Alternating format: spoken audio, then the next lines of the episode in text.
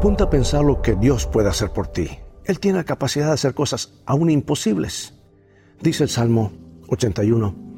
Dios alimentaría a su pueblo con lo mejor del trigo y con miel silvestre apagaría su sed.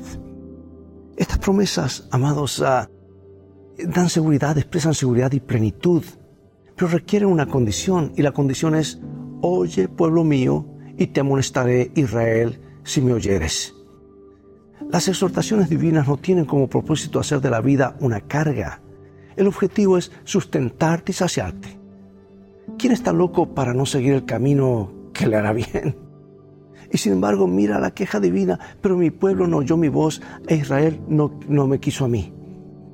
Todos los días tenemos que decir si vamos a oír la voz de Dios o si seguiremos los instintos propios.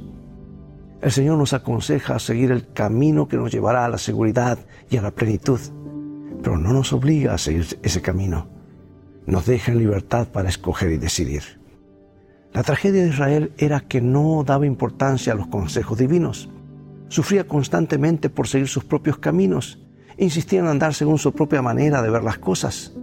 Vez tras vez, Dios lo llamó para que siguiera sus caminos y finalmente Dios dijo, los dejé, por tanto, a la dureza de su corazón. La obstinación es un denominador común en la vida de la persona fracasada.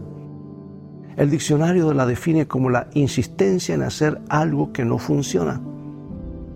Hoy es necesario analizar nuestras actitudes, ¿verdad? ¿Hasta qué punto continúo repitiendo actos que solo traen dolor a mi vida o a la vida de las personas que amo? Haz de este día un día de sabias decisiones. Cree en las maravillas que Dios es capaz de hacer por ti y en ti. ¿Por qué continuar experimentando el vacío del corazón si Él promete saciarte? ¿Por qué tener miedo del futuro si Jesús promete sustentarte?